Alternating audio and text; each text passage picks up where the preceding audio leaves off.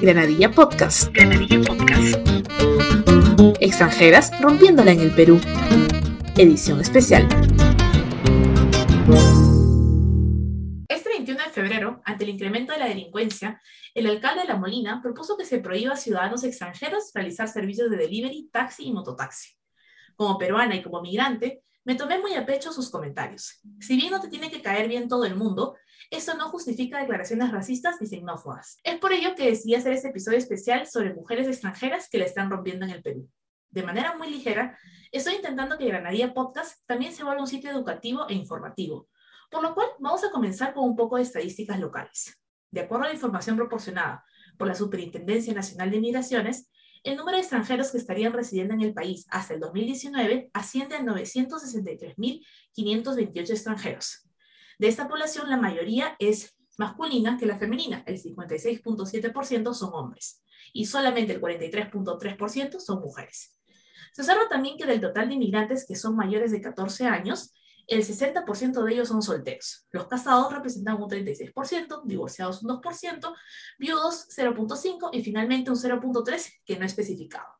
Así también, en el periodo 2010-2018, los extranjeros naturalizados mediante matrimonio con peruanas y o peruanos sumaron 4.548. De estos, la mayoría son de Colombia, Venezuela y España. Ahora que ya pasamos la parte aburrida de datos y números, vayamos a lo importante, a esas extranjeras que por distintos motivos terminaron en el Perú y están forjando su presente y su futuro en mi preciosa tierra. ¿Cómo las conocí? Por la magia del Twitter. Ellas llegaron a mí por etiquetas, por recomendación, porque alguien considera, al igual que yo, que le están haciendo linda en el Perú. Hoy hablaremos con Lucía Isabel Rodich, quien migró desde las Garcitas Chaco en Argentina hasta Perú hace 10 años y actualmente es médico especialista en ginecología oncológica. También estaremos con Stephanie Álvarez, quien dejó Táchira en Venezuela hace tres años para ser periodista deportiva en el canal Daniel Peredo Legado y asesora de ventas en un concesionario de motocicletas. Y también contaremos con Alejandra Cruz, quien cambió Bogotá en Colombia por nuestro Perú hace también ya 10 años y hoy es la gerente de comunicaciones y relaciones institucionales de Financiera Confianza. Bienvenidas chicas a Granadilla Podcast, ¿cómo están? Hola, Hola gracias. Gracias, gracias por la invitación. pues hablaron las tres al mismo tiempo. Un gusto tenerlas el día de hoy a las 3. De verdad le doy gracias, como les decía antes de comenzar la grabación, eh, de haber aceptado así como que menos de dos días, creo, formar parte de este episodio, que es como un spin-off del objetivo de Granadilla Podcast, porque al final compartimos dos cosas. Todas somos migrantes y todas nosotros somos mujeres y es diferente pues la migración desde un punto de vista de mujer, es diferente hasta de un punto de vista latino, es totalmente diferente el proceso de inmigración. Así que me gustaría comenzar con que nos cuenten cómo es que, o qué es lo que hacían antes de venirse al Perú. Vamos a comenzar con Stephanie, que vino desde Venezuela. Bueno, Ana, primero que todo, gracias por, por invitarme a mí y por invitarnos a todas nosotras acá a tu espacio, a tu podcast.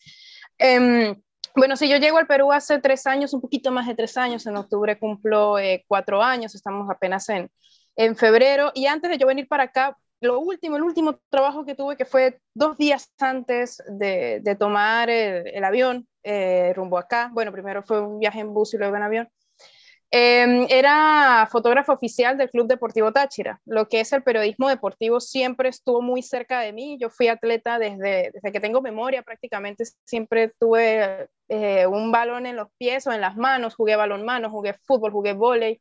Eh, era la típica deportista de mi colegio, entonces cuando yo me graduó me doy cuenta que era más em, factible para mí ser periodista y ver que lo podía mezclar con el, con el deporte, perdón, eh, fue muchísimo más eh, factible, la verdad. Entonces, empiezo en el Deportivo Táchira como fotógrafa oficial del club. Eh, duré pocos meses allí, me querían ofrecer un contrato un poco más amplio, pero yo, yo les dije que tenía ya mis pasajes comprados para migrar del país porque la situación de Venezuela pues ya era bastante grave. ganar en, en la moneda de mi país era era inalcanzable ya en el momento de que tú querías eh, subsistir, la verdad. Y lo que yo ganaba en Deportivo Táchira, pues no me era suficiente para un alquiler o para un mercado, y eso no era culpa del club, sino de la situación del país como tal. Entonces yo tenía que migrar. Antes de ser fotógrafa oficial del Deportivo Táchira, era fotógrafa independiente, yo tenía mi cámara, fotografiaba en bodas, eventos, eh, partidos de fútbol, a veces me contrataban algunos eh, jugadores, pero siempre estuve ligada al mundo de la radio, en mi ciudad natal, en San Cristóbal, que es la capital del estado Táchira. Entonces yo estuve en radio desde los 18 años, comencé la carrera de, comunicación social y al año entro a la radio Y ahí estuve hasta que Deportivo Táchira me contrató, que ahí sí ya era tiempo completo y no pude seguir en la radio. Pero siempre el periodismo estuvo allí en, en mí. Pensaba, por supuesto, al migrar, poder ejercer acá, pero el primer año eh, sí fue bastante complicado porque bien sabremos todas acá que el primer año como migrante es quizás el más difícil, el más complicado. Y no podía, no pude ejercer mi carrera en ese momento, pero ya luego a partir de 2020 sí pude hacerlo. Y bueno, me alegra muchísimo que todo lo que he podido prepararme en mi país, pues lo he podido terminar de ejercer acá, ¿no? Excelente. Una pregunta así súper fuera de poco, eres hincha del Madrid, ¿no? Claro, por supuesto. Sí, es un podcast, pero acá en la cámara pueden ver que está súper uniformada, Stephanie. En el, en el, claro, acá no, no nos podremos ver en el momento, pero sí, me coloqué mi, mi camiseta del Real Madrid porque ganamos en la última fecha de la ah. liga. El, mi Deportivo Táchira también está jugando, entonces bueno, nada, estoy con mi corazón en modo fútbol siempre. Se nota, se nota, se nota, buenísimo, gracias Stephanie. Vamos con Lucía, que nos cuente cómo es que llega, o sea, qué es lo que hacías antes de llegar de Argentina, ¿no? ¿Qué, ¿A qué te dedicabas en Argentina? ¿no? ¿Cómo, cómo era tu vida por allá? Bueno, gracias, un placer estar conectadas con, con mujeres migrantes. La verdad que eh, yo me siento una nómade, Así que independientemente que ahora estoy en Perú, tengo que reconocer que desde muy niña he estado viviendo en diferentes ciudades de mi país, ya sea por residencia, por estudios, por trabajo. Entonces esto de moverme me resulta un poco fácil aunque eh, es cierto que cuando uno cambia de país, ya la cultura, ¿no? A pesar de que compartimos muchísimas cosas con el Perú y sobre todo hay una unión argentino-peruana muy fuerte, compartimos mucho, incluso parte de la historia, eh, resulta así como, como comentaba eh, ¿no? Eh, resulta un poco, un poco eh, movilizador, mucho más que los otros cambios que había tenido. Bueno, yo soy médico este, y ya ejercía mi profesión, de hecho toda mi formación de médica la, la realicé en Argentina, este, terminada el secundario, y hice mi carrera de médico, luego una primera especialidad que fue ginecología y obstetricia, ayudando luego a formar especialistas en, esa área de la medicina, pero siempre me, picó el bichito de la oncología y entonces eh, me fui a Buenos Aires, la capital de mi país, yo soy del norte, a hacer ginecología oncológica y trabajé en, la actividad pública y también privada en mi país, sobre todo pública, eh, en hospitales eh, polivalentes donde teníamos todas las especialidades. Em, en, mi en, en, mi área de trabajo, ¿no? Me focalicé en los últimos años, antes de venir acá, en la ginecología oncológica. Eh, yo vengo acá eh, por una cuestión de pareja, mi, mi ex estaba aquí, había, eh, había venido a trabajar dos años antes, se habían abierto posibilidades para su tarea y me dijo, no te animas a, venir, médicos siempre hace falta en todos lados. Y la verdad que sí, necesitaba también yo un cambio por una serie de, de, situaciones y entonces le dije, sí, puede ser. Y bueno, me animé. Eh, ha sido, como, como comentaba Stephanie, eh, un poco difícil el tema de la reválida, porque en medicina, ah, cuando uno se mueve de país, el tema es la reválida, ¿no? De, y traer, buscar todos los papeles, revalidar todos los papeles, volver a tener una matrícula, porque es bien estricto eso en cada país. Y yo tenía experiencia con haber revalidado mi título en España. Este, aunque aquí fue un poquito más engorroso, pero finalmente se hizo. Y la revalidar luego la especialidad, solo revalidé la última especialidad, que era la que estaba trabajando, y sigo trabajando en ello acá en, el Perú, ¿no? Sigo con el área gineco-oncológica y también sigo con toda la parte de comunicación y acción social, que siempre me gustó mucho, desde muy chica, estando en el secundario me gustó esto de hacer campañas, de educar a la gente en temas de salud. Eh, siempre he trabajado con las ligas del cáncer en Argentina, acá también, eh, haciendo charlas. De hecho, durante toda la la pandemia he hecho muchísimas charlas online para grupos de personas acerca de lo que es el cáncer, la prevención del cáncer, focalizado obviamente en los que habitualmente yo trabajo, ¿no? Pero eh, me gusta mucho eso de comunicar, de hablar con las personas este, y generar una interacción, ¿no? Sacar mitos, dudas respecto al cuidado de la salud y a la, prevención de enfermedades en general.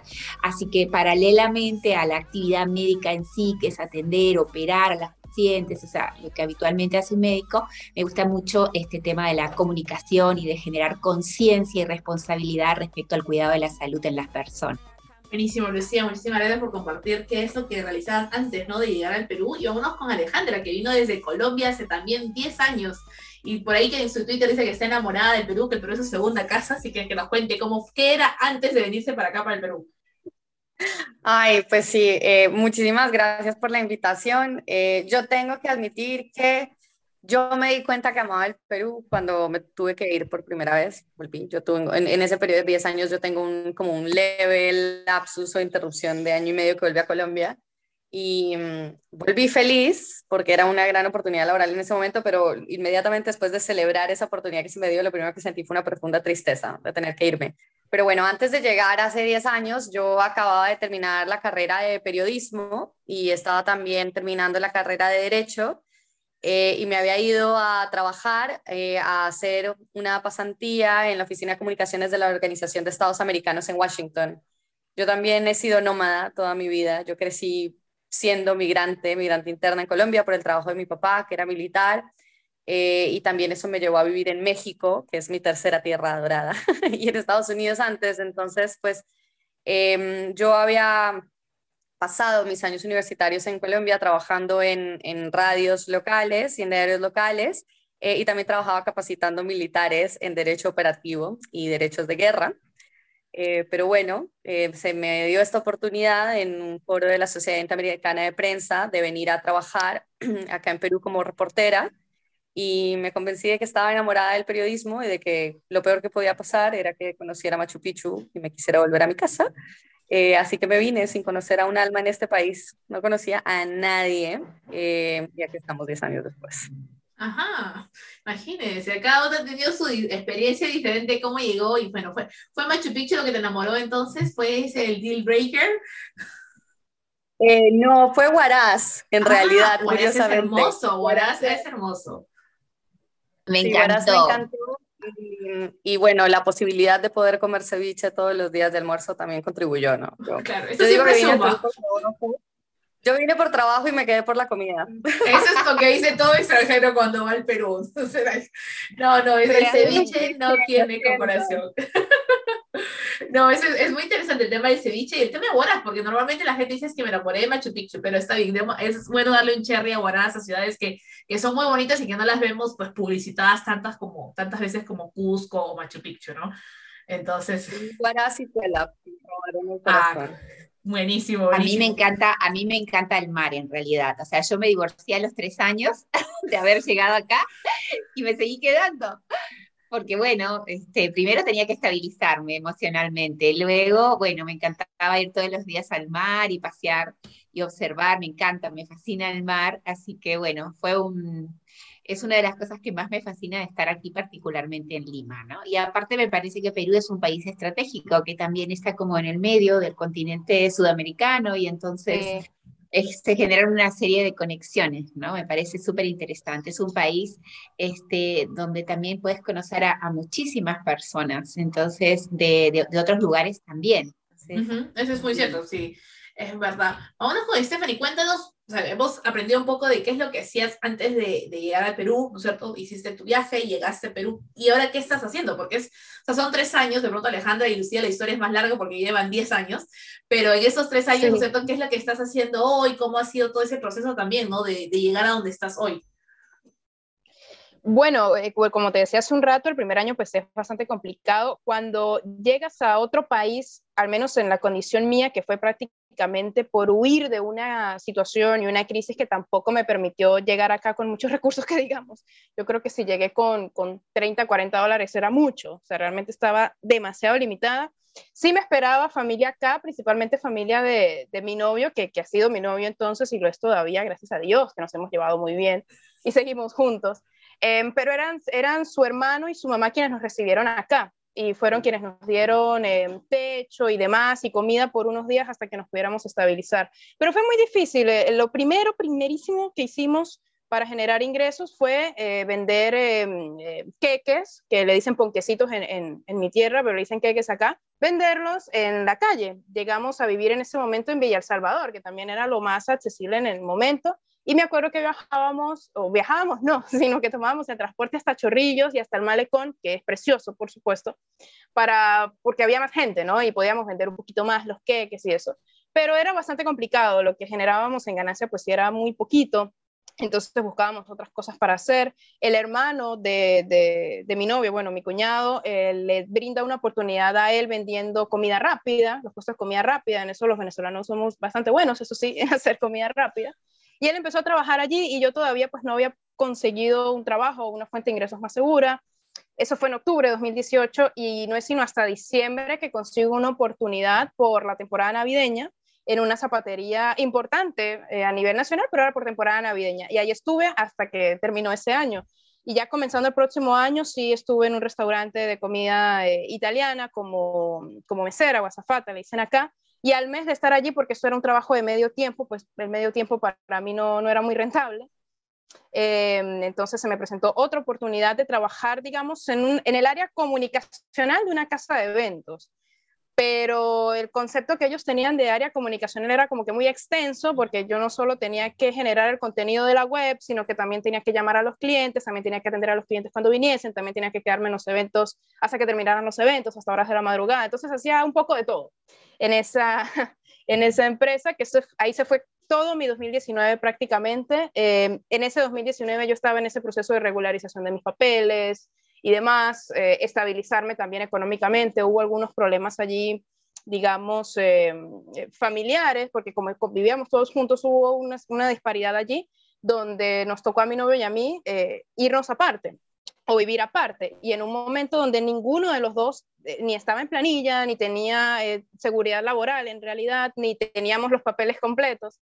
Entonces fue, fue complicado. E, ese primer semestre de 2019 fue bastante, bastante difícil eh, en lo económico y en otros factores, pero nos pudimos ir estabilizando poco a poco. Ya con tener los documentos eh, al día, él pudo entrar a trabajar en un, en un, restaurante importante que, bueno, por la pandemia lamentablemente quebró, pero en el 2019 tenía un auge bastante importante y él comienza a desarrollar una carrera en el mundo gastronómico hasta hoy. Hasta hoy trabaja en, en restaurantes, gracias a Dios, buenos y le va bastante bien pero comienza en el 2019. Y por mi parte, pues sí, ya eh, renuncié a esa empresa de eventos en, al final del 2019 porque ya era bastante la, voy a usar la palabra, para la explotación laboral, era ya bastante y yo ya me sentía en capacidades para encontrar algo mejor, ya estaba totalmente documentada eh, y lo suficientemente estable para poder renunciar y buscar algo más. Bueno, luego cuando empezó la pandemia se vino otra situación bien crítica eh, en casa por lo mismo, pero eh, bueno, por lo mismo de, ya no tener empleo, ¿no? Ni, ni mi novio ni yo.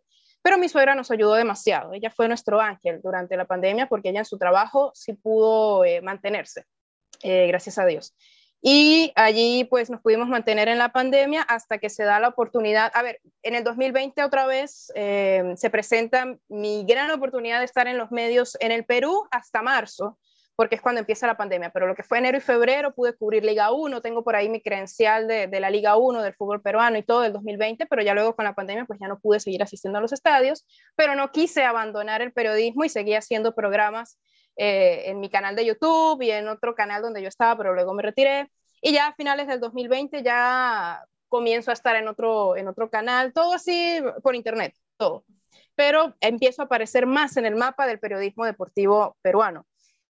Ahí empiezo a estabilizar más, se da la oportunidad de la concesionaria de motocicletas donde trabajo hoy, que es mi principal fuente de ingresos, y me agrada, realmente es un trabajo que me agrada, si es, si es estable, si es formal, Em, pero sin dejar el periodismo deportivo de lado. Eh, DirecTV Sports ve los programas que empiezo a hacer en mi canal de YouTube y me contrataron para eh, cubrir la Liga 1 ya terminando la temporada en 2020.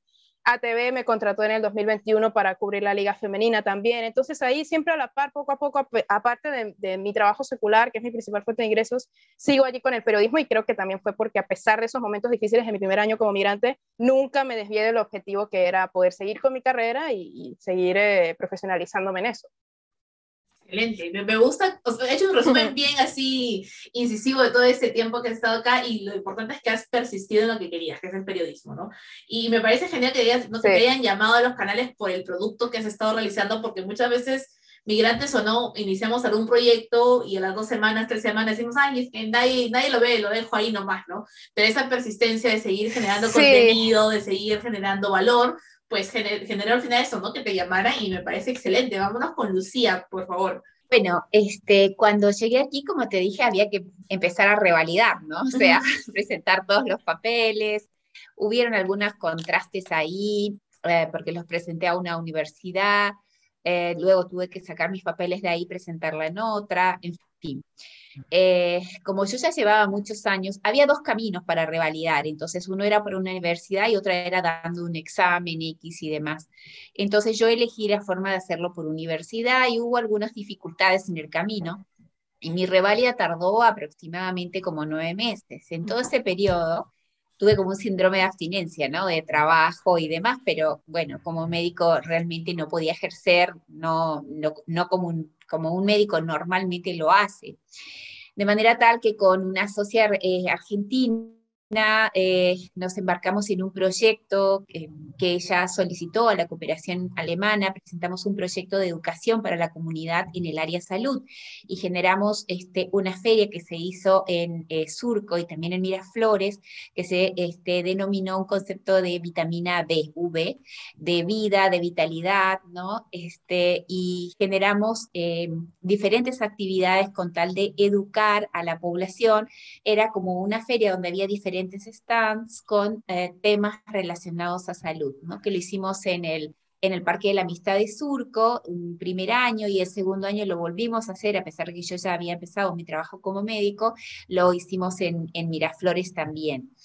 Y fue un proyecto social muy, muy bonito este, y me generó a la vez muchos vínculos. De hecho, em, armando todo este concepto y trabajando y buscando personas que quisieran participar de la feria y exponer todo lo que estaban haciendo en pos de la prevención de la salud, eh, fue que voy, voy, a voy, a llegar a mi, a, mi, primer trabajo porque hablo con una psicooncóloga, que eh, hablo con la Fundación Verona del Cáncer. En realidad, este, vamos a una entrevista con la coordinadora de la fundación y veo un librito sobre el escritorio que era sobre cómo explicar a los niños acerca del cáncer, ¿no? Y le digo, qué maravilloso esto. Y me dice, sí, lo ha escrito una psicooncóloga. Ay, le digo, ¿me podrías dar el dato de ella? Porque yo trabajo con psicooncólogos, es parte de mi tarea y demás.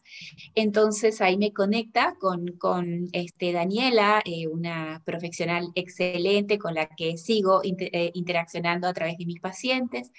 Y entonces le, me comunico con ella, le digo, ya había revalidado yo mi título de médico, nada más médico liso llano, después venía el de la especialidad, que era otro trámite, y bueno, entonces nos, nos juntamos un día con Daniela y me dice, mira, yo trabajo en tal institución, en este caso era una institución oncológica privada, que hay aquí en el Perú, y entonces me dice, si quieres, yo lo conozco al, al gerente administrativo, puedes mandar tu CV. Ah, claro, le digo, ningún problema, ¿no? Y mandé mi CV y demás, y ellos se interesaron, este, y me, me, pidieron, ¿no? Para una entrevista y demás, y comencé eh, a trabajar en, en, esta institución que se llama Oncosalud.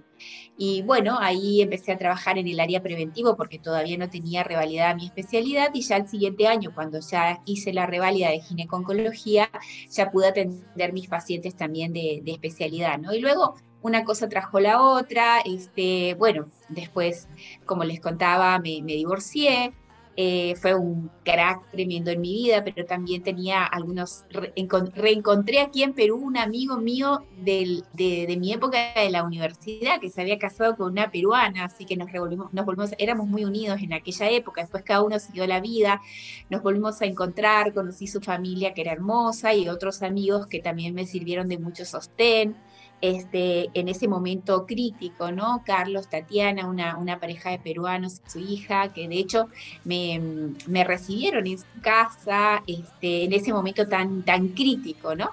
Y fue muy, muy importante el sostén que, que me han dado y yo decidí seguir aquí. Luego ya empecé una maestría en cenología y entonces yo decía, bueno, tengo que mantener mi trabajo para tener mi fuente de ingreso, pagar mis mis estudios y demás, fui conociendo otra gente muy linda, generando otros amigos acá. Y, bueno, ha sido fructífero todo este tiempo. A través de colegas y amigos he también conectado con otras instituciones y ya la gente me ha conocido a través de mi trabajo y bueno, uno ya tiene, ya tiene sus pacientes. Y en esta época de la pandemia también fue bastante duro porque hubo toda una época que no, no hemos trabajado los se, trabajó solo emergencias, solo COVID, pero bueno, apelamos a los ahorros, nos reacomodamos, nos reajustamos, porque yo no, no trabajo para el Estado, digamos, no, no es que tengo, soy una, un profesional totalmente independiente, pero todo este tiempo fue muy fructífero en el sentido de que, eh, por ejemplo, abrí mis canales médicos tanto en Instagram como en Facebook, es una interacción, generando información para las personas, aclarando temas de mi especialidad, este, y también eh, sumando otras herramientas que me parece muy importante para mi vida, como por ejemplo el mindfulness, que también se los transmito a mis pacientes, ¿no? Eh, la meditación, la, trabajar herramientas eh, de desarrollo personal que creo que suman este, y que a la vez me sirven, no, no solamente para mí, sino también para sumar a mis pacientes. ¿no? Yo tengo una visión bastante integrativa de la medicina, siempre estoy trabajando con psicólogos, ¿no? Entonces, este, em, todas esas herramientas las pude sumar e incorporar, aprender mucho más. De hecho, estoy desarrollando con una hermana que es fisioterapeuta eh, también un programa que se llama Gimnasia Cerebral, Brain Gym. Es una franquicia americana basada en el movimiento que es para optimizar el desarrollo de las personas y aprovechar mejor nuestro cerebro. Así que creo que todo lo que contribuya a nuestra salud, a nuestro bienestar, me encanta y sigo sumando herramientas, ¿no? Así que tengo esa como esa mirada integrativa.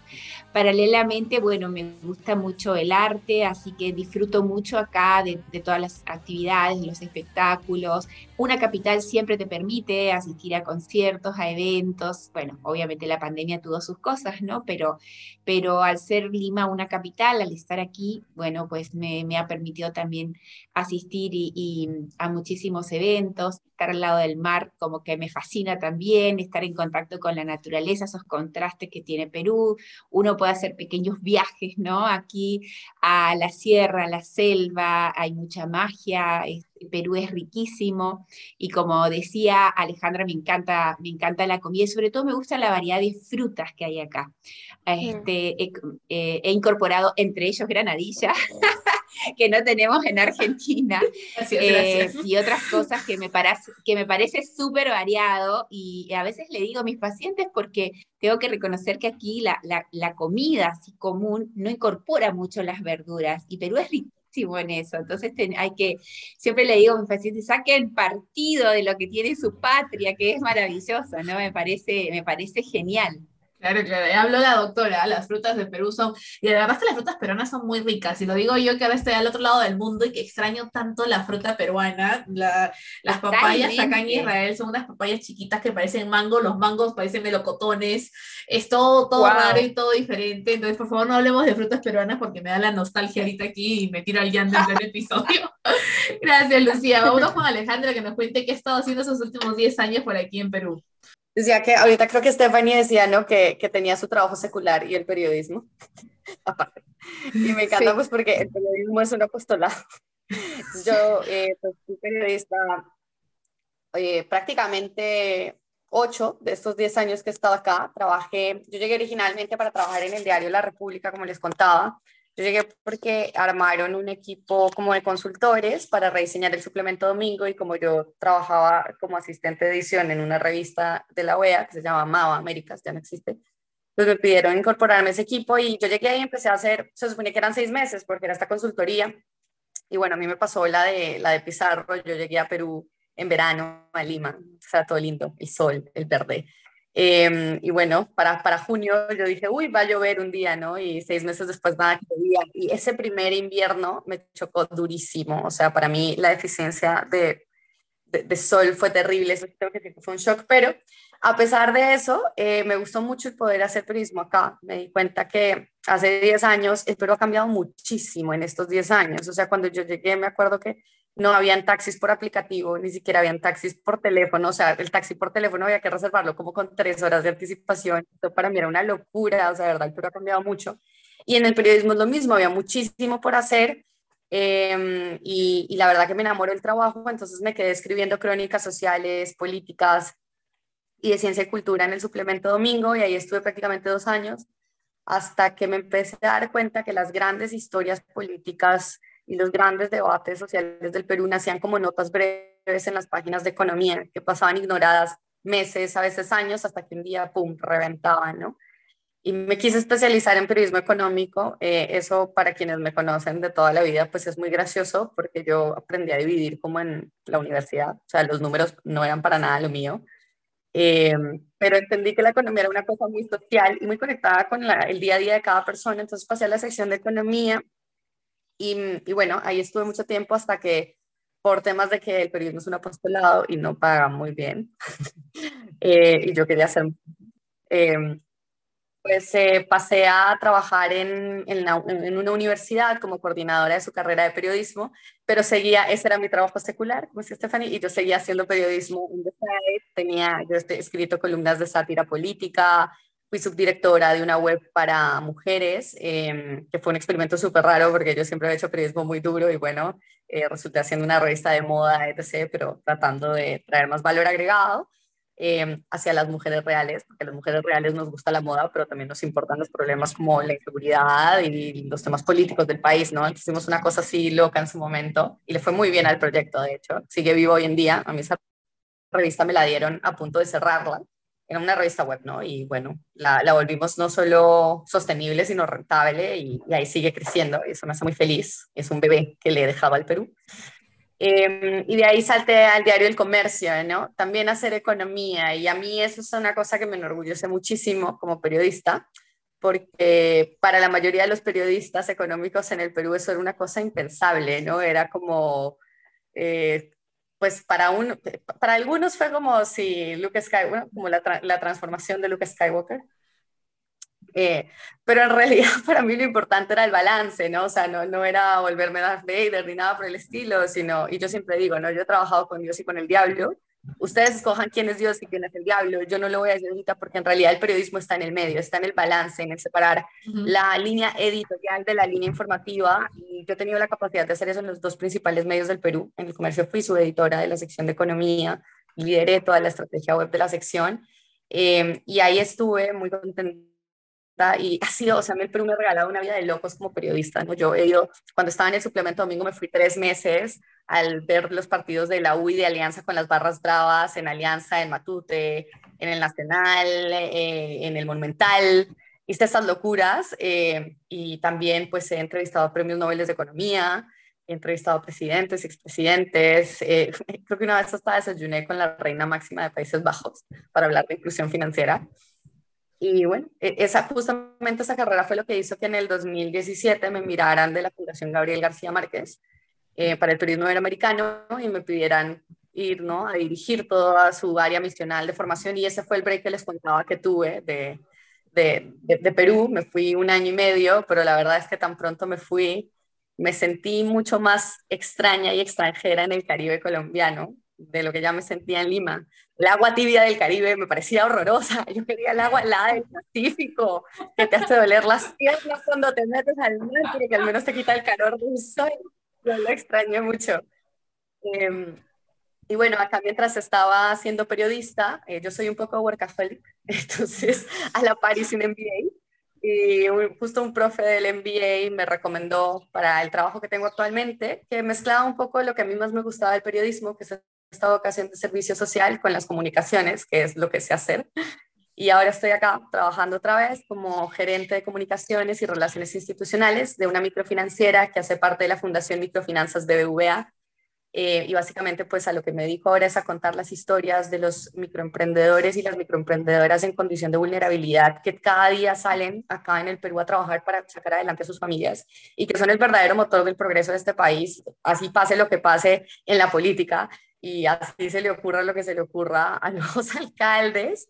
Eh, y de hecho por eso me encanta estar acá, porque mm, no solo yo soy inmigrante, sino que ahora en mi trabajo también justo estamos por empezar a trabajar muchísimo en temas de inclusión financiera para migrantes en el Perú, porque la verdad es que es innegable también el aporte económico que hacemos los migrantes eh, desde una cosa muy básica de economía, y es que el principal motor de cualquier economía es el consumo privado. Entre más personas hay en un país, más se consume y más crece el país. Entonces lo que hay que hacer es incorporarlos. ¿no? Y, bueno, lo otro que he hecho estos 10 años es adoptar dos gatitos peruanos, maracuyá, que me la robé del Parque Kennedy, porque yo no sabía que era el Parque Kennedy cuando llegué. Ajá, tú eres la que estaba buscando. y Sushi, que llegó cinco años después, que es de Pantanos de Villa. Y ellos siguen conmigo. Fueron un rato a Cartagena a visitar el Caribe, pero llegaron a la misma conclusión que yo y era que queríamos volver al Perú y aquí estamos y sigo creciendo y yo vivo muy agradecida con este país porque me ha dado lecciones muy duras, porque emigrar no es fácil a ningún lugar, eh, pero también me ha dado grandes regalos y creo que el principal regalo ha sido crecer como persona y descubrirme a mí misma en un entorno tan diferente. Porque a mí me encanta que los colombianos y los peruanos somos igualiticos y yo quiero decirles que no, que, que nos caemos muy bien, pero somos muy distintos. Por si acaso la Asociación de Gatitos del Kennedy está buscando maracuyata. He estado buscando en los últimos 10 años, sabían que faltaba un gato, ya sabemos dónde está. Pido disculpas públicamente. Pero está muy bien, ¿ah? es una reina. Eso es lo importante, eso es lo importante, que tengan una buena vida. Es muy importante lo que menciona y lo que decía Alejandra también, que al final todos somos migrantes y todos compartimos pues estas luchas que tenemos y todos aportamos a la economía del país a donde migramos, de una manera u otra. ¿no? Yo llegué a Israel claro, los primeros seis meses no trabajaba, pero traje dinero de fuera y de todas maneras aportaba la economía, porque iba a la tienda y compraba, iba a hacer el shopping, ¿no es cierto? Compraba las cosas para el esposo, para mí, para el gato, para el perro, para todo el mundo, y era dinero que entraba a la economía del país. ¿no? Y hay muchos países que dicen, sí, que sigue entrando tu plata, pero no te voy a reconocer, no te voy a dar la residencia, todavía no, espérate, y eso complica al final el movimiento del dinero porque en algún momento los ahorros se acaban y, y cómo te sigo poniendo plata en el país es que no, no tengo ingresos yo, ¿no? Pero en ese tema de economía se lo vamos a dejar a Alejandra, que ella es la experta.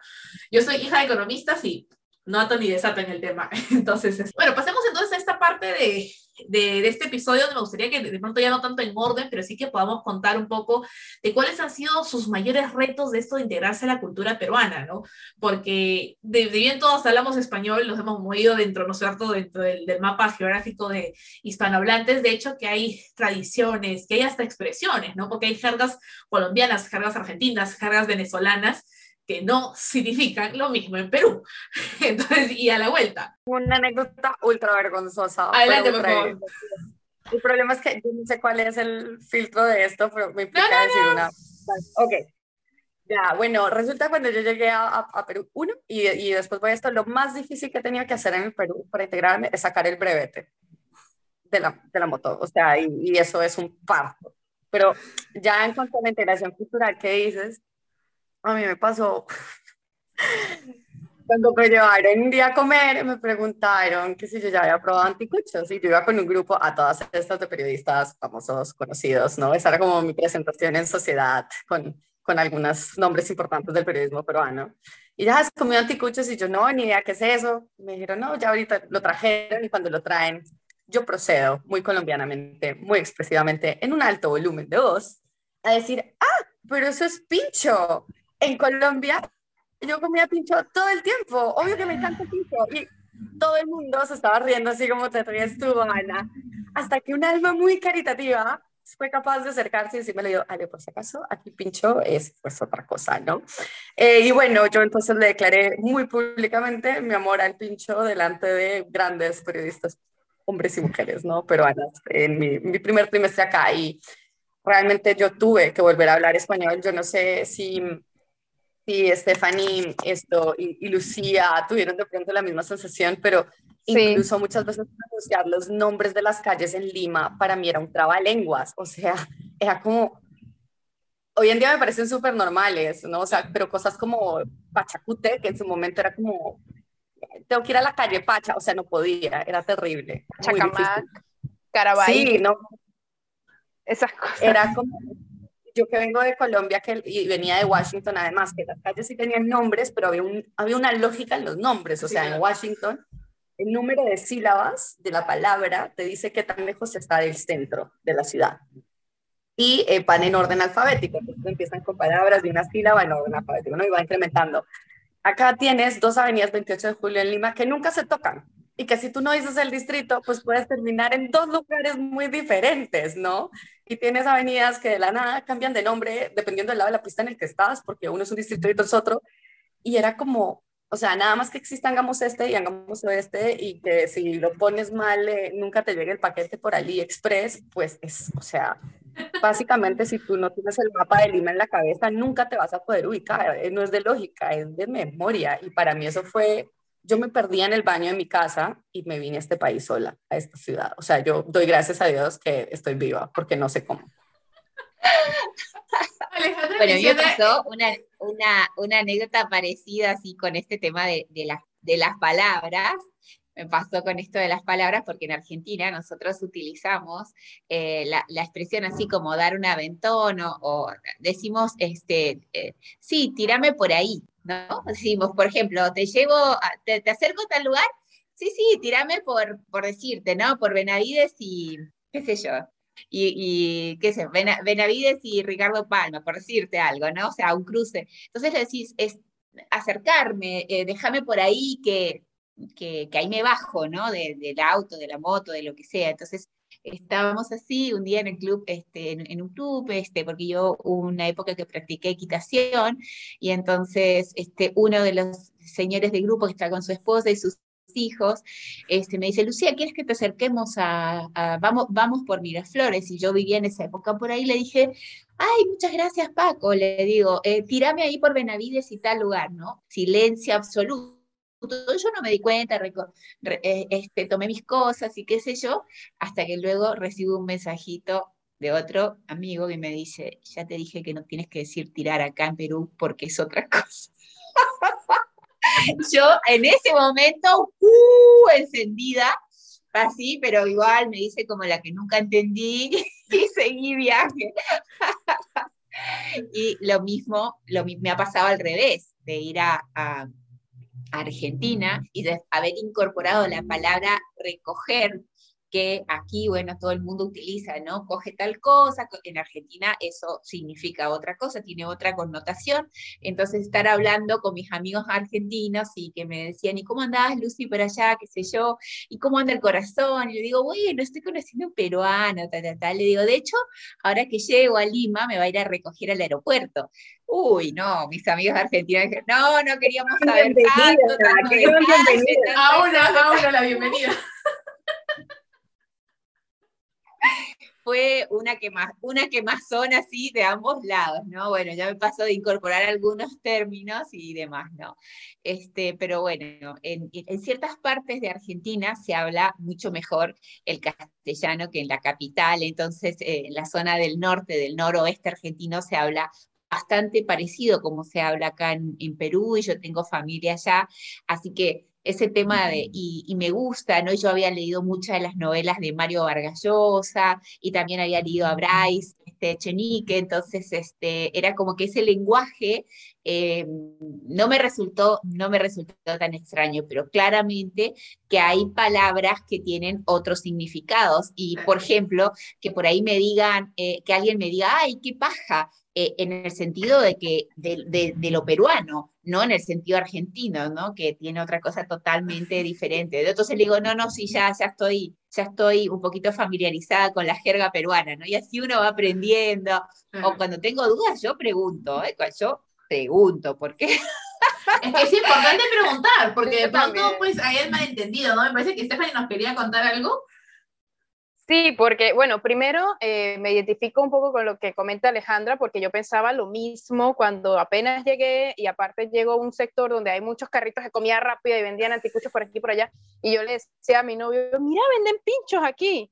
Y a ver, no, te, no tenía peruanos a mi alrededor como para que me dijeran tal, pero sí notaba que la gente nos miraba como raro, ¿no? Al preferirnos a decir pinchos y eso. Cuando yo entro a trabajar en el restaurante italiano, teniendo yo ya que tres meses en, en Perú, eh, pues vendían también anticuchos y ahí es cuando yo entiendo, ah, ok, se llaman anticuchos, pero cuando yo me refiero a ellos como pinchos por primera vez, me dicen, no, no, no has escuchado aquí la expresión de me llega el pincho, bueno, es por esto, es... Y, yo decía, ah, ok, no, no, esa palabra no la puedo decir acá. Y en ese restaurante creo que fue el primer, los primeros choques eh, culturales fuertes, porque primero eh, no tenía yo idea de que la gastronomía peruana era tan variada y que había de todo y para todos los gustos y con tantos ingredientes que yo en mi vida había escuchado nombrar en Venezuela, con zapallo, eh, no tenía idea. el arroz con pollo yo pensaba que era igual como lo preparaban en Venezuela, entonces a ver, cuando yo atendía a la gente, me preguntaban sobre los platos, por ejemplo, teníamos un tacutaco y me preguntaban, ¿y el tacutaco viene con el plátano frito? Y yo en mi mente como que, Dios mío, yo no sé cómo es este plato, no lo conozco. Y yo le decía a la gente, sí, sí, a todo yo le decía que sí. A todo yo decía que sí, luego yo iba a la cocina y preguntaba. Eh, y en ese restaurante sí me pasó una vez que sí pasé gran pena, porque sobre las bebidas también nos referimos de maneras diferentes. La gaseosa acá, pues nosotros la conocemos como refresco y acá yo me doy cuenta que el agua es para los jugos, o sea, se refieren a los jugos de frutas y tal como agua. Hay una agüita, tal. Pero yo no lo veía así, porque agua es agua. Y en una mesa que yo estaba atendiendo, eh, eran como, no sé, como unas cuatro personas, cinco personas, y como era un restaurante, digamos, eh, bueno o, o, de buena gama, iban personas así muy cultas, ¿no? Y la cosa. Y en una de esas, eh, a uno de los chicos se le acaba su, su, refresco y él me dice, señorita, ¿me traes agüita, porfa? Disculpa mi, mi imitación peruana, ¿no? ¿Me traes agüita? Y yo en mi mente como que, ¿por qué este señor? ¿Por qué quiere agua si, si hay jugo, no? Y yo como que, ok, está bien, te traigo agua. Voy a la cocina y vuelvo y yo le traigo agua, agua, mineral, agua. Y cuando yo le sirvo el agua, todos se me quedan mirando así como que... Ah, y se ríen porque dicen, no, esta es, esta es venezolana, no, no sabe no sabe. Pero yo sí quedé toda confundida, la persona ni se tomó el agua. Y yo quedé toda confundida, pero ¿qué pasará? Y con el tiempo me iba dando cuenta y viendo las otras eh, meseras, las otras azafatas, que cuando decían agua se referían era el refresco, se referían era el jugo, y yo como que, ay, no, qué vergüenza.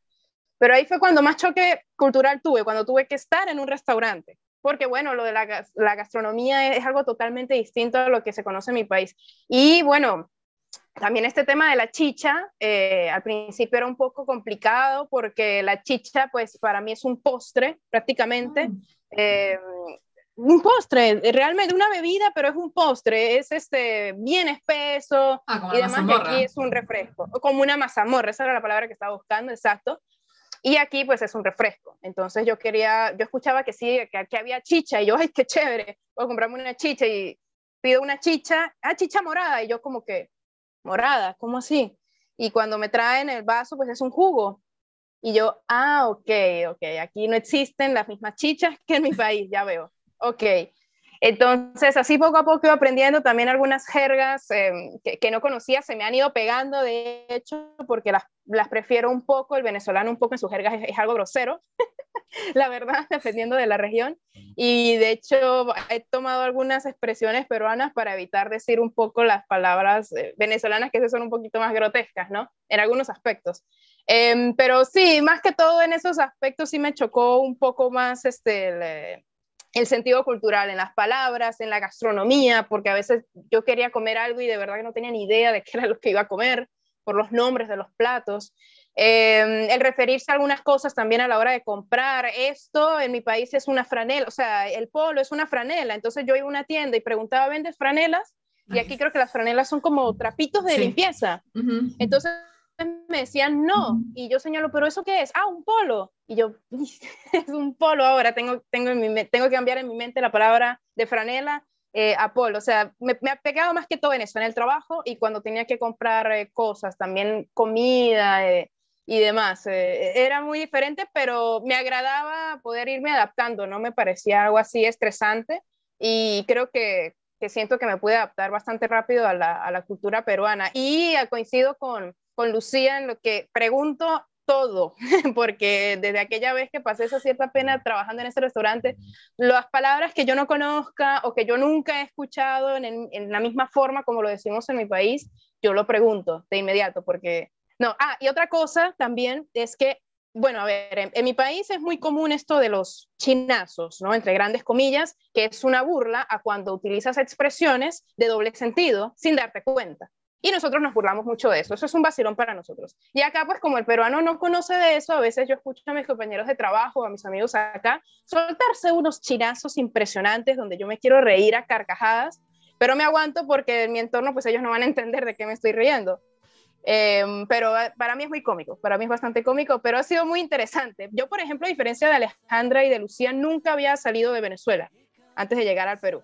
Y como hice escala en Colombia, pues ok, ajá, conocer un poco Colombia y eso, conocí Bogotá, pero, pero entonces ese, esa mezcla de culturas me ha parecido muy fascinante y más en un país como este, ¿no? Excelente, acá Alejandro está haciendo porras porque has estado en Bogotá. Bogotá es muy bonito, yo también he tenido la oportunidad de pasar por Bogotá. Precioso, sí. Yo casi, casi emigro a Bogotá, pero bueno, era muy complicado el, el, tema laboral porque, bueno, había muchos compatriotas allí y me, me, decían mis amigos, porque tengo un montón de amigos que viven en Bogotá y en Colombia, a lo largo de Colombia, y me decían, no, me decían, no, chama, aquí no hay trabajo, piénsalo en otro lugar, no sé qué, y bueno, dije, bueno, vamos a Perú entonces, que es donde está la familia de novio. Te digo, o sea, yo amo mi país con el alma, pero me parece mucho más rico para trabajar eh, Perú. Yo nunca, cuando estudiaba mi carrera profesional, por más de que había crecido migrando mucho, eh, me planteé trabajar fuera de Colombia, o sea, yo quería trabajar por mi país, el corazón por mi país, eh, pero, pero aquí eh, hay muchas oportunidades, yo creo que por eso fue que yo me quedé, y también porque un poco similar a ti, o sea, pues tú migraste porque te tocó, ¿no? Yo, yo escogí y, y hay una gran diferencia en eso, pero yo con el tiempo me di cuenta que a mí también en parte me tocaba migrar, y es algo que yo le contaba un poquito a Ana, como otras bombalinas y es yo soy víctima del conflicto armado colombiano. Mi papá de hecho murió en Venezuela cuando yo tenía 14 años y, y, hacer periodismo en ese contexto era muy duro y a mí el Perú me ha permitido sanar un montón y explorar cosas con, con menos dolor y acá hay muchísimas oportunidades para, para crecer profesionalmente eh, hay, más derechos laborales que en Colombia. Y yo sé que acá siempre hay quienes quieren reducir los derechos laborales, pero yo agradezco profundamente las dos gratis al año. más que en Chile también. Más que en Chile también. Sí, sí, es, es increíble. no sé cómo pasó en Perú esto, pero pasó. O sea, no, yo he trabajado por una empresa peruano-chilena y los de la oficina, que la central que era chilena, se quejaban de por qué en Perú teníamos pues las gratis, la CPS, esto, lo otro.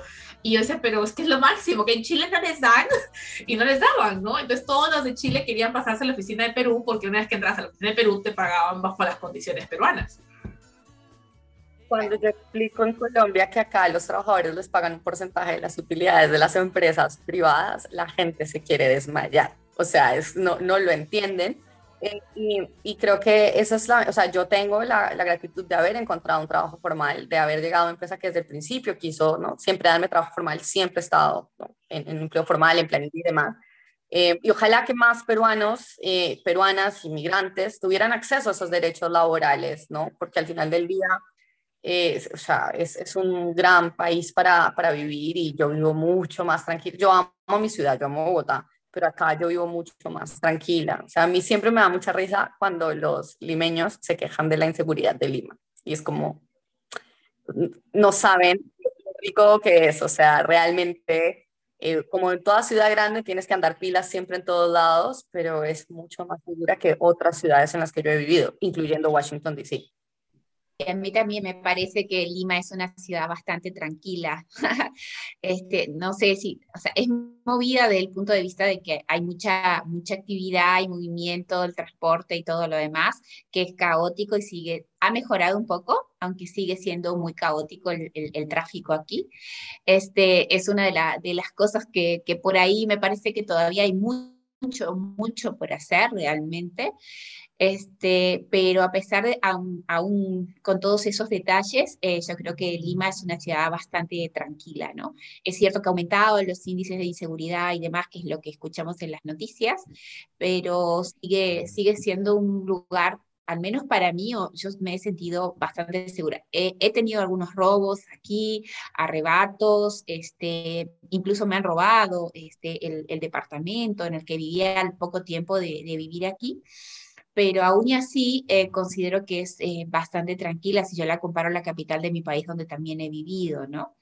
Entonces, este, creo que Lima tiene muchísimo potencial para, para seguir creciendo y una de las cosas que admiro realmente aquí de los peruanos es como dicen eh, la gente acá, que es súper chamba, ¿no? O sea, trabaja, trabaja, buscan, son emprendedores es impresionante la fuerza que tiene aquí ese capital, que le falta más formalización a la gente y le faltan un montón de cosas, es cierto, pero realmente tienen un espíritu de emprendedor que es, eh, contagioso. Me encanta esa forma que tienen los peruanos de este, hacer negocios, de, de, de, sumarse, de, unirse para hacer un proyecto o la fuerza que tienen para sacar adelante, ¿no? A veces muchas madres solteras o, cosas que conozco, o personas que conozco que, que, salen adelante, pero a fuerza de, de, poner mucho, mucho tesón, ¿no? Y es realmente muy, muy valorable eso. Y, los, y sé también que en otros lugares, que tengo colegas, amigos que viven en, otros, en otras ciudades del mundo y me dicen, los peruanos son muy respetados y valorados por eso, porque son muy, muy trabajadores, le ponen el corazón a lo que hacen y trabajan, trabajan muchísimo, ¿no? De hecho, en Argentina tenemos una comunidad de peruanos muy grande y yo he tenido compañeros peruanos a los que realmente he apreciado mucho, han sido mis compañeros de estudio porque hubo una época que muchos peruanos iban a estudiar a Argentina y hay una comunidad peruana muy grande, así que bueno, se trabajan un montón y eso creo que es eh, muy valorable, ¿no? Claro que sí, creo que las van a contratar a ustedes para que le hagan el cherry al, al alcalde de Lima, para que promocionen Lima, las van a contratar a las tres, las voy a, voy a mandar el CV de las tres al alcalde de Lima para que ya, ustedes son las voceras oficiales de por qué deberíamos todas vivir en Lima. Así que bueno, para ir cerrando. De, este hecho, de hecho, algunos amigos acá, Ana, este, yo siempre posteo, ¿no? Fotos, eh, cosas de Lima, eh, comida, esto, lo otro, y tengo amigos que me dicen, gracias por, por promocionar al Perú. Le digo, la verdad que tiene muchísimas cosas. Yo, es más, yo soy una de las que piensan que muchas veces los peruanos no se dan cuenta de toda la riqueza que tienen, ¿no? Desde el punto de vista cultural, desde la naturaleza sus paisajes, en fin. Y por supuesto, hay muchas cosas que arreglar, hay muchas cosas informales, incluso cuando uno viaja tanto al norte como al sur y demás, hay, algunas cosas que claramente nota que se, podría, que se podría mejorar, pero eso es una cuestión de decisión política, de políticas públicas, de mejorar este, las carreteras, de mejorar los servicios, de educar a la gente, o sea, realmente realmente este país tiene un potencial súper grande, ¿no? Sí, ojalá que los que escuchen esto tomen nota de lo que estamos diciendo el día de hoy y bueno, para ir cerrando este episodio, me gustaría cerrar con, con qué mensaje o qué consejo le darían de pronto a, a futuras extranjeras o extranjeras que acaban de llegar al Perú, ¿no es cierto? Y que están recién como que asentándose, ¿no? Entendiendo cómo funcionan las avenidas, así como Alejandra, ¿no? Las calles, los cruces, entendiendo las palabras y demás. Entonces, vamos a comenzar por Stephanie. ¿Qué consejo, consejo, mensaje, no sé, lo que ustedes quieran a peruanas que o están por como que, que están con el boleto ahí de Perú en la mano, ¿no? Que mañana sale el vuelo o que están recién empezando ¿no? en Perú? Mira, yo creo que las personas que no han vivido o visitado al Perú pueden llegar a tener un mal concepto de, este país en algunos aspectos y, y, yo les diría que la verdad le tengan toda la convicción al Perú para poder trabajar y para poder salir adelante, porque claro, como decía Lucía, el peruano es muy chamba, entonces para que tú tengas resultados y éxitos tienes que trabajar, realmente sí tienes que esforzar, así que teniendo esa meta bien, eh, bien eh, definida, sobre lo que quieres hacer, qué es lo que quieres alcanzar acá en el Perú, trabajas por ello y se te va a dar, y se te va a dar. Algo que no había mencionado, creo yo, fue el gran apoyo que he tenido de muchos peruanos, eh, periodistas y también que trabajan en, en, la misma concesionaria de motos que yo, pero sobre todo periodistas, que me apoyaron muchísimo para seguir aprendiendo acá eh, de periodismo deportivo local y también para posteriormente conocer más de los clubes locales, que eso ha hecho que prácticamente yo haya adoptado el fútbol peruano como, como mío también. Em, entonces, el peruano siempre va a estar dispuesto a ayudarte cuando ves que, que tienes el empeño de, de, trabajar por eso que estás buscando y por eso por lo cual te has preparado tanto, porque cada, cada persona que venga para acá o que emigre va a tener un sueño distinto. Entonces, trabajar fuertemente por ello y ponerle esa confianza, esa fe al Perú, lleguen a Lima o lleguen a otra región, porque sí se puede siempre y cuando trabajes eh, por ello de una forma bien disciplinada eh, y de manera muy constante, sobre todo esa, yo creo que esa ha sido la clave para poderme estabilizar en apenas tres años, gracias al cielo. Y por supuesto que, de hecho, el ejemplo de, Alejandra y de, y de, Lucía a mí también me motivan bastante, que tienen mucho más tiempo que yo acá, acá en el Perú y que de verdad creo que dan la razón de lo que menciono. Cuando trabajas fuertemente puedes establecerte acá y, sentirte bien, y de verdad sentirte bien en el Perú. Buenísimo, gracias Stephanie. Vámonos con Alejandra. Eh, a ver, consejo súper práctico uno, pésense todos los días, porque uno no se da cuenta y este país se gana en kilo. Eh, no, mentiras, o sea, fuera de bromas, eh, déjense sorprender, ¿no? Realmente migrar siempre es difícil y yo creo que entre más mayores lo hacemos, es más difícil, eh, sobre todo por volver a generar esa red de, de apoyo que uno suele tener en su país natal, ¿no? Y creo que es muy distinto migrar siendo mujer que siendo hombre, em, porque nosotras creo que muchas veces tenemos un deseo incluso más fuerte de sentir que podemos solas. Y está bien no poder solas, está bien buscar ayuda, pedir ayuda em, y, y, sí, simplemente tampoco nunca renuncien a sus derechos, ¿no? Porque muchas veces por la condición de migrante, como contaba Stephanie, em, pueden intentar eh, encontrar personas que, sobre todo en la parte laboral, no están dispuestas a reconocer el valor real de su trabajo. Hay que tener paciencia, hay que sonreír ante todo eh, y tener mucha calma porque mal que bien, pues uno está construyendo una red de contactos y apoyos que no tenía antes, ¿no?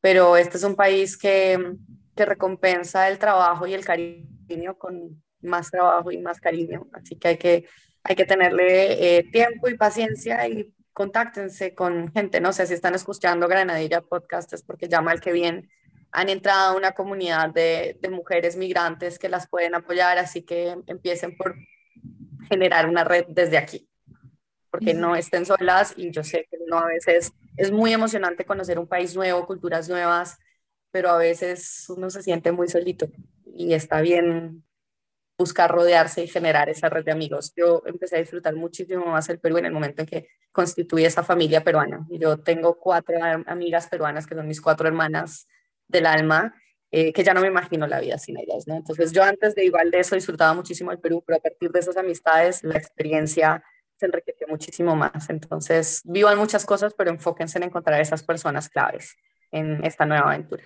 Excelente, gracias Alejandra y vamos con Lucía. Bueno, para mí realmente comentarle a las personas que Perú, como decía, es un país de muchas oportunidades, tiene una cultura riquísima, este, y las personas son bastante abiertas. Quizás hay otra forma diferente de relacionarse a lo que uno tiene en su propio país. Entonces creo que hay una cosa muy importante, no comparemos. Nosotros tenemos, cuando uno migra, cuando uno va a otra ciudad, a otro país, uno tiene que adaptarse a ese espacio, ¿no? Y entonces, eh, muchísimas cosas de pronto pueden ser diferentes, pero es una oportunidad de, de enriquecernos. Uno tiene siempre que ver estas situaciones, estos espacios, como una oportunidad de crecimiento y de enriquecerse. Realmente aprendes muchas cosas, interaccionas con otras culturas, con otras visiones, y está muy bueno incorporar lo positivo. Entonces, primer punto, no comparar. Yo, por ejemplo, extraño algunas cosas de mi país como es el vínculo de los amigos, que es diferente acá, pero sin embargo, igual como decía Alejandra, tengo excelentísimas amigas, amigos aquí peruanos, tengo mamás postizas que me han adoptado y realmente siento que tengo una familia, pero tienen una forma quizás diferente a la que uno se relaciona o cómo uno se vincula en el país. Entonces, obviamente que mantengo mis amigos de Argentina y adoro a los que están acá. Entonces, entiendo su forma de vincularse, de relacionarse, y, eso es un desafío al principio, pero luego se vuelve una, una riqueza, ¿no? Oportunidades existen, ah, marcando el respeto, el espacio, trabajando, siempre se abren las puertas. Obviamente que va a haber gente que por tu situación de migrante te mire de alguna manera diferente o, considero te ponga el mote de, ah, porque es extranjera, ah, por esto o por aquello, pero a ver, tu valor está en lo que sos, ¿no? En lo que tienes, en lo que das. Entonces, eso a la larga cae por su propio peso. Entonces, ser auténtico siempre, ofrecer lo que uno ofrece con calidad, con respeto, adaptándonos a la cultura. No podemos pretender que el mundo se adapte a nosotros. Nosotros somos los que tenemos que ir adaptándonos. Y creo que eso es un consejo para cualquier lugar donde uno vaya a vivir. Y bueno, Perú, Perú te abre las puertas y, y hay muchísimas muchísimas oportunidades aquí. Así que vengan sin miedo, con convicción y con ganas de aprender y disfrutar muchísimo. Muchísimas gracias, Lucía, y gracias a las tres por haberse tomado parte de su domingo de grabar este episodio conmigo y que la sigan rompiendo entonces en Perú. Muchas gracias. Granadilla Podcast. Granadilla Podcast. Extranjeras rompiéndola en el Perú. Edición especial.